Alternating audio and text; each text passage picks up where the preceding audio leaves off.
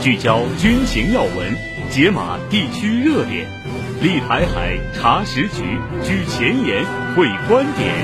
欢迎收听《台海点兵》。站在台海前沿，纵览国际军情。这里是《台海点兵》，我是梅硕。首先进入到今天的军文速递。军文速递。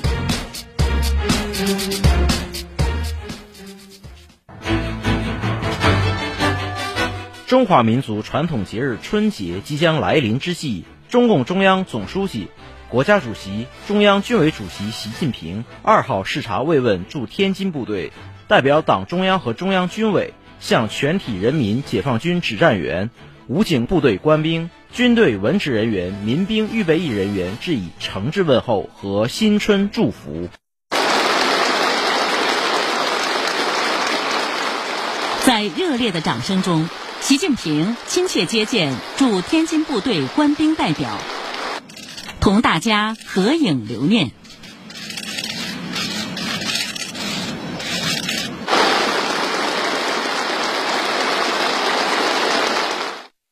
新的一年呢，希望同志们深入贯彻新时代的强军思想，深入贯彻新时代的军事战略方针。要扭住打好实现建军一百年奋斗目标这个攻坚战，强化使命担当，狠抓工作落实，努力开创部队建设的新局面，坚决完成党和人民赋予的各项任务。习近平最后强调：春节就要到了，全军部队要加强战备值班。维护好国家安全和社会稳定，确保全国人民过一个欢乐、祥和、安全的新春佳节。同时要搞好工作的统筹，要把官兵的节日期间的生活安排好。借这个机会，向全体人民解放军指战员、武警部队官兵、军队文职人员。民兵预备人员拜年，祝大家新春快乐，身体健康，工作进步，阖家幸福，龙年吉祥。二月三号，中国海警严正发声，对二号菲方一艘小型民船对其非法坐滩仁爱礁军舰运送生活物资的活动进行了通报。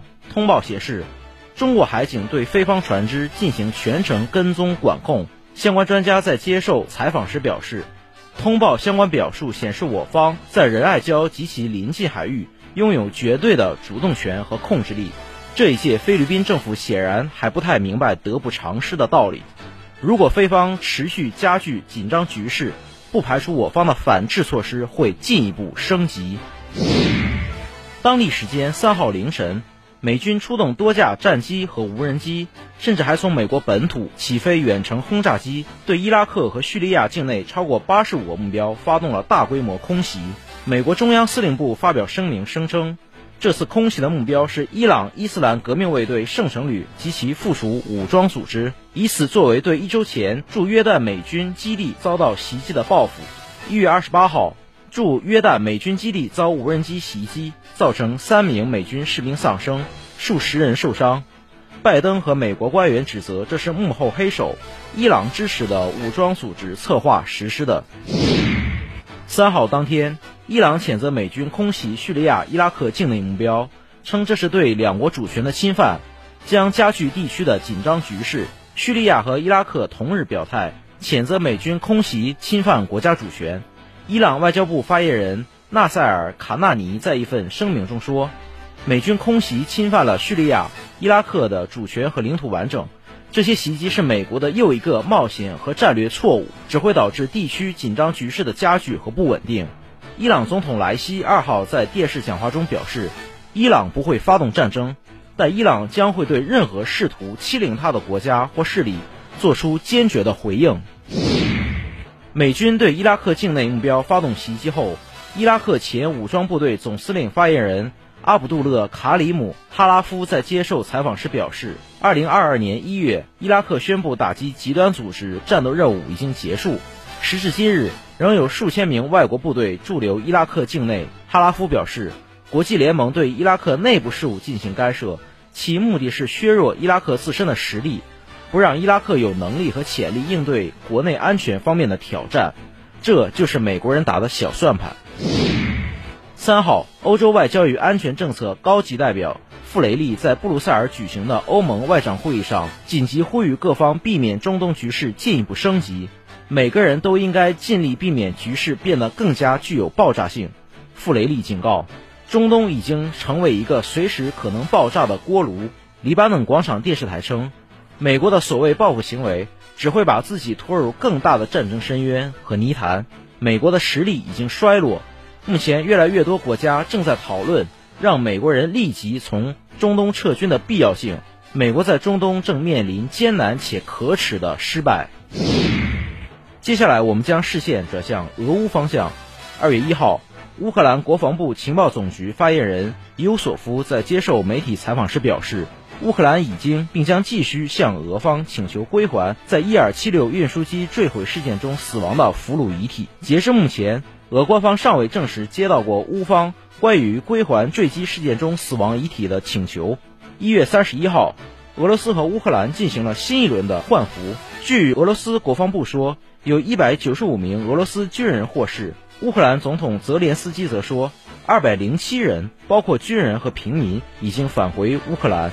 普京表示，俄罗斯不会因为坠机终止与乌克兰的换俘进程。军闻速递。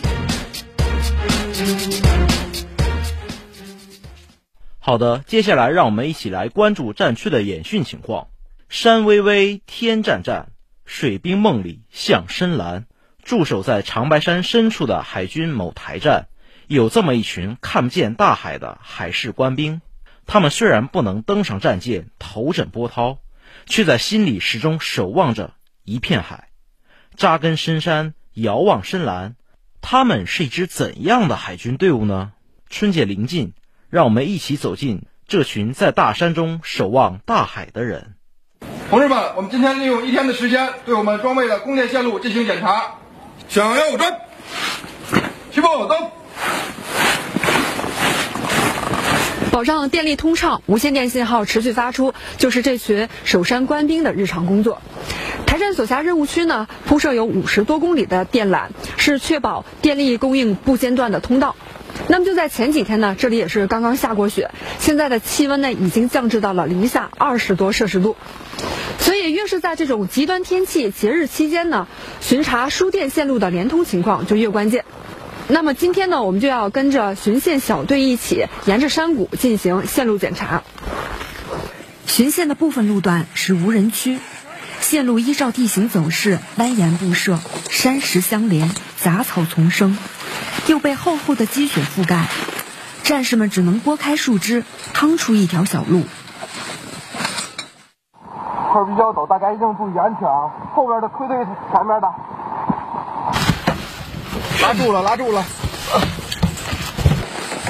队伍里，来自福建沿海城市的上等兵黄振聪，最初的梦想中，原本学医的他，应该站在医疗战舰上驰骋大洋，救死扶伤。来到山里还适应吗？南北差异吧，刚开始来还是有点不太适应的。入伍前就向往着自己能够成为一名海军，憧憬着自己能够登上和平方舟号，做一名医疗兵，去护航驶向深蓝。但结果却事与愿违，最终成为了大山里的海军，多多少少还是有点失落的。那后来是怎么调整过来的？我觉得最主要的是战友之间关系特别纯粹，而且真诚，让我感受到了像家一样的温暖。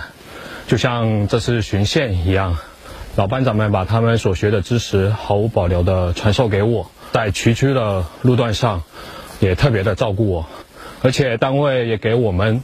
提供了一个展示自我的舞台，让我觉得这个地方越来越可爱，想一直坚守下去。第一次看漫天飞雪的激动，第一次巡线晚归吃到专属炒鸡蛋的温暖，第一次和老班长解决线路难题的兴奋，这些平凡的小事儿都成了黄振聪守下去的理由。行走在群山之间，满目银装，仿佛化作了茫茫大海。巡线结束，已是日落黄昏。黄振聪还有一个重要任务，参加乐队演出的排练。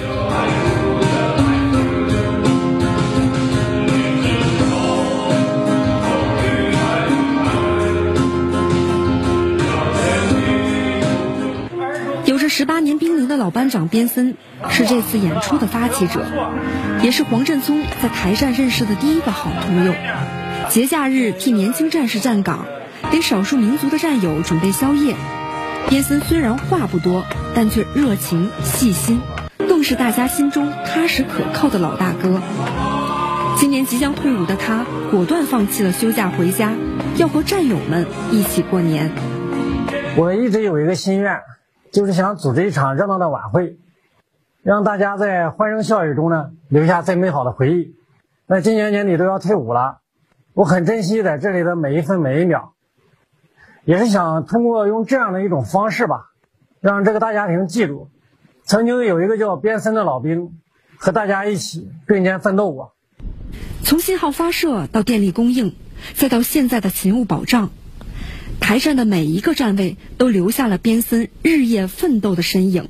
而曾经的他，也和最初到山里的兵一样，有着同样的困惑和不甘。那会儿，一位老班长就经常找我谈心。印象中最深刻的一句话就是：“英雄不问出处，万里长征不也是一块块的石砖砌成的吗？”同样，我们只要做好战舰的眼睛，海上的战友们才能舰行万里不迷航，海军的航迹才能越走越远。后来，我也经常这样鼓励新来的战友们。这两天，边森筹备多日的联欢会如期而至，他们还邀请了驻地朝鲜族群众一起迎接春节。阿姨们给大家带来的特色美食冷面、打糕、辣白菜，让官兵们吃在嘴里，暖在心里。今年的一个心愿就是想带儿子去看看海军博物馆，让他知道我们的工作和舰艇安全航行是密不可分的。作为海军的孩子，让他感觉到自豪。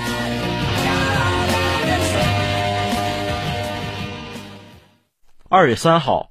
长征二号丙运载火箭从西昌卫星发射中心西昌发射场点火升空，成功将吉利星座零二组卫星送入预定轨道。这是西昌发射场执行的第二百次发射任务。西昌发射场自1984年执行首发任务以来，在40年内取得了中国航天的一个又一个第一，创造了一个又一个首次，助推中国航天由大向强。距离发射场最近的牛头山观测点有一个高高的圆形顶棚，里面是一台光学设备，大家都叫它老朋友。虽然他已经退役四年，但依然见证西昌发射场每一次火箭升空。它是我的老伙计，一九八四年的时候来到我们山头，执行当时中国第一次的那个同步轨道通信卫星任务，一晃就过去了四十年。二零二一年的时候，当时他完成了历史使命，我们欢送他光荣退役。之后，他就继续留在山头，看着我们一代代的新设备继续完成任务。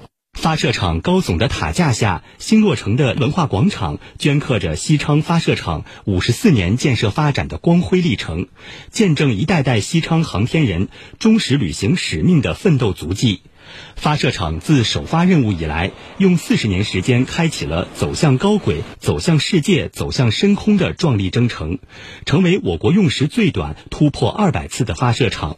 我在家属岗位工作了十八年，有幸参与见证了第一百次、第二百次发射。这几年，我们创新优化流程，钻研能力提升，将任务测试流程缩短至。九天，系统快速实现了一岗多人、一人多岗的能力需求。二零二四年，西昌发射场的航天发射任务数量将再创新高，挑战前所未有。西昌航天人将以二百次发射为新的起点，用一次次火箭成功腾飞，为建设航天强国做出新的更大贡献。台海点兵稍后回来。时间是一座桥，连接过去未来。时间是一首歌，它的旋律永恒。时间是一面镜子，照着这头，也照着那头。在时间的长河里，看霁月晴空，海天澄澈，烟霞舒卷。海峡之声广播电台，与你一起砥砺前行，守望幸福。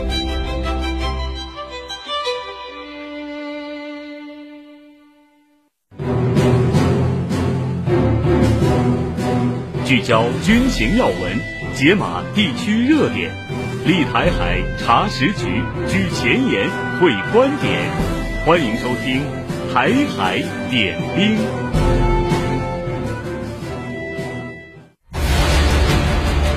军情观察。近日，据台媒报道，日本内阁已经下设了研究小组，加速制定台海战争时疏散冲绳县离岛居民的计划。初步计划之详细周密，已经是超乎寻常的程度。足见在中方就台湾问题向美方阐明严正立场的时候，日本早就嗅到了危险的气息。这个疯狂炒作台湾有事论的好事之徒，此刻搞这些所谓的避难计划，是典型的无病呻吟、故作姿态。请听海峡之声特约军事观察员袁周对此的分析。听众朋友们，大家好，我是海峡之声特约军事观察员袁周，欢迎您收听本期的台海点兵。日本内阁。官房设置研讨班，加速台湾有事避难计划的制定，背景非常特殊，是在台湾地区领导人选举刚刚落幕不久，赖清德、萧美琴双独组合当选台湾地区正副领导人，台海局势由此变得风高浪急之际。台湾地区选举之后，日本不仅在推动这个所谓的避难计划的制定，甚至还向当选的双独组合发出祝贺。根本无视一个中国原则和中日四个政治文件精神，明目张胆地给台独势力撑腰打气。这个所谓的避难计划，看似在保护台湾附近的日本冲绳诸岛的居民和游客，其实却是在向台独势力暗示，日本已经在为因台独而导致的台海战争预做准备了。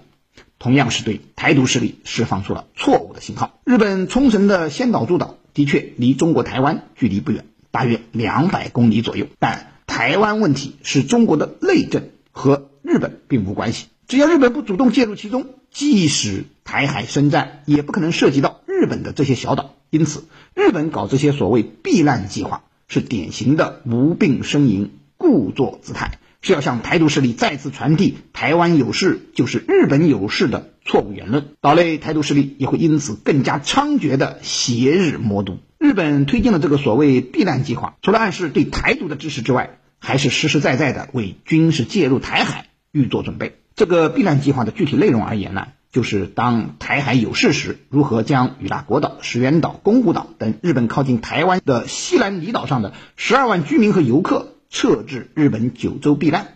然而，明眼人都看得出来，让民众和游客到九州避难是假，将西南离岛打造成军事介入台海的战略基地才是真。日本政府很清楚，只要不干涉中国内政，阻挠中国统一进程，这些小岛上的居民是很安全的。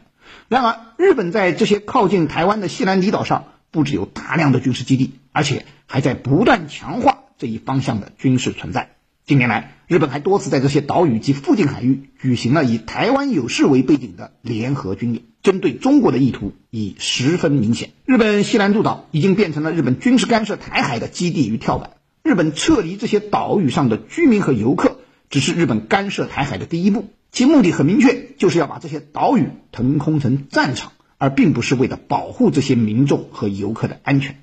有了这样的普通民众撤退计划。日本就不再担心西南诸岛会因为日本的军事干涉而招惹战祸，从而可以更加大胆的军事介入台海冲突。日本加速台湾有事避难计划制定，还有通过渲染所谓中国威胁，为日本突破核心宪法、不断扩充军备寻找理由的阴谋在里。虽然说当前台海局势因台独势力顽固坚持台独立场和域外势力肆意干涉而变得兵凶战危，但并不表示和平统一的希望已经完全破灭。台湾地区选举双独组合虽然当选，但支持率并不高。选举结果已经很清楚地表明，有接近百分之六十的台湾民众支持下架民进党。维护台海和平与稳定已经成为岛内大多数民众的共同诉求。日本政府声称自己推动台湾有事避难计划的制定与台海局势有关，旨在应对台湾周边发生冲突情况。表面上看，似乎在担忧台独引发台海冲突，实际上则是拱火台海紧张局势，包藏着唯恐台海不乱的祸心。因为只有这样，才能刻意渲染所谓中国威胁，制造台海地区的紧张局势，从而使日本借机突破和平宪法，扩军备战。总之，日本推进这个所谓台海有事避难计划制定，在危言耸听的同时，还别有用心，值得我们高度警惕。需要提醒日本政府的是，支持台独、执意在台湾问题上玩火，日本必然跑不掉“玩火者必自焚”的厄运。好的，感谢袁周老师的点评。台海点兵稍后继续。奔跑，让风带走心中的疲惫；跳跃，让呐喊带走生活的不甘。每一次挥洒汗水，都是与生命的对话。每一次呼吸，都是对未来的期许。锻炼不是目标，而是习惯。奔跑不只追求速度，更追求前进的意义。运动为生命画上健康的色彩。军评前沿，汇聚中外军媒观点，集合各方专家言论。欢迎来到军评前沿。今天的军评前沿，我们来关注三篇报道。环球时报发表社评：美国无意战争，为何总是制造战争？文章指出，巴以冲突爆发后，美国在中东的几乎每一次军事行动后，都要强调自己无意追求更广泛的冲突，却不愿主动去约束自己的行为，调整中东政策。这样做造成的现实结果就是，美国越说自己不追求冲突，反而越陷入冲突当中。美国毫无疑问在中东有强大的影响力和军事存在，但无论是美国意料之中的走入中东困境，还是意料之中的报复行动，都说明美国在中东的这一套行不通了。如果不能认识到巴以问题真正的症结所在，恐怕袭击报复的循环很难被打破。华盛顿并没有在战争边缘从容游走的能力，美国的战略困境正在成为地区和世界性的大问题。环球时报发布文章：美空军重大改革应对中国能否顺利进行，要打问号。文章援引美国政治新闻网一月二号报道，称美国空军将在近期宣布一系列重大调整，包括合并一些主要的三星级和四星级司令部。将战斗机和轰炸机整合为单一的作战单位，以及加强其预算和规划部门。此举旨在精简庞大的官僚机构，提高效率，使其更好地应对来自中国的挑战。报道称，美国空军部长肯德尔2023年9月声称，美国空军部将启动一项新的改革，以威慑和击败中国。对此，军事专家张学峰认为。肯德尔的改革不仅会改变美国空军的整体架构、训练方式，还会改变部队文化。改革会触及很多现实利益问题，美国空军内部包括国会都可能对此有很多的反对声音。而且，如此巨大的计划在短时间内是无法完成的。如果美国空军内部不能形成统一的意见，改革半途而废的可能性非常大。所谓让美国空军更有效地应对大国对手，或许只是一场笑谈。台海网发表文章，台军这回改版是真打算躺平了。文章称，日前台防务部门发布的解放军台海周边空域活动示意图进行了改版，取消了解放军巡航台海周边地区各机型的航迹图，改以所谓区块示意。另外，取消了公布解放军巡航军机的机型和架次。军事专家杨胜云接受采访时表示，台军方此次调整示意图给出的理由是所谓避免敌人利用缝隙对台认知作战，但实际上其目的是通过制造信息茧房、稀释信息要点、释放信息迷雾，来配合民进党当局鼓吹的和平保台、备战避战的政策主张，培植台湾社会的虚幻安全感。未来若民进党当局持续采用认知作战的手法欺骗和绑架台湾民众，只会给台湾的发展、台海的和平带来深重的祸害。聚焦军情要闻，解码地区热点，立台海查实局，举前沿会观点。欢迎收听《台海点兵》。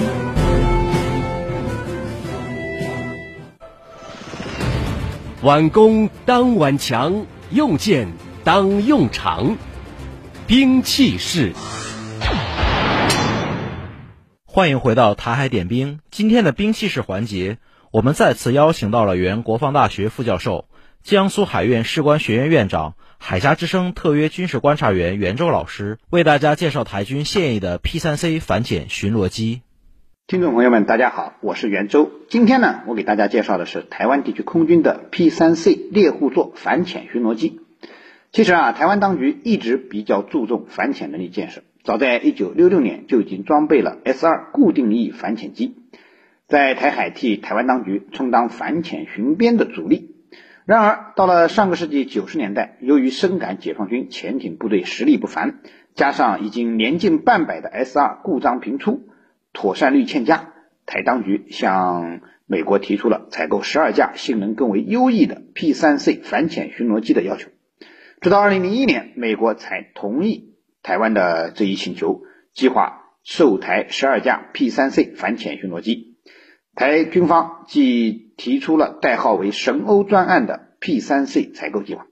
不过，美国售台的并非是全新的 P3C，呃，由于当时啊，美国的 P3C 已经停产。所以只能从亚利桑那州的飞机坟场里拖出来十二架退役的 P3C 进行翻新改装，历时十年之久，最终十二架 P3C 正式成军也到了二零一七年。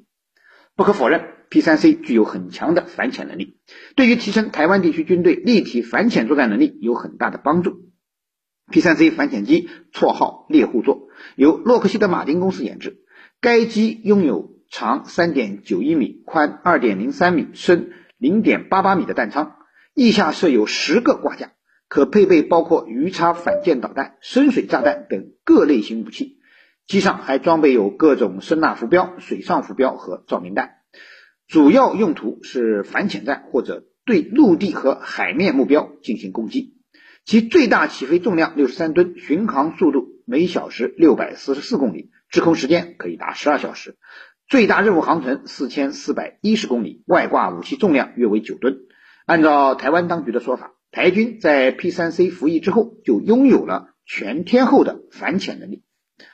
为了获得 P3C，台湾当局付出的代价是巨大的。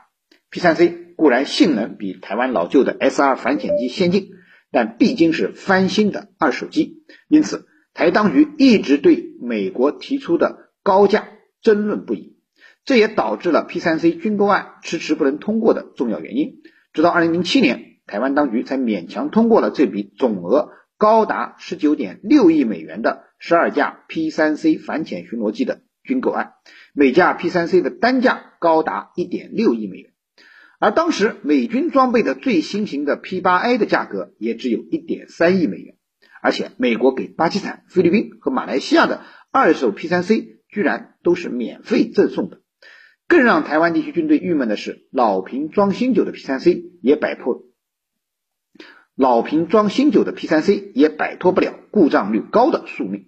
二零一三年采购的第一批四架 P3C 中，就有三架在半道发生故障，其中一架还不得不滞留关岛美军基地进行修复，导致逾期交付。二零一七年 P3C 全数交付成军之后。台媒又爆料，台军十二架 P3C 中仅有三架能执行全战备任务。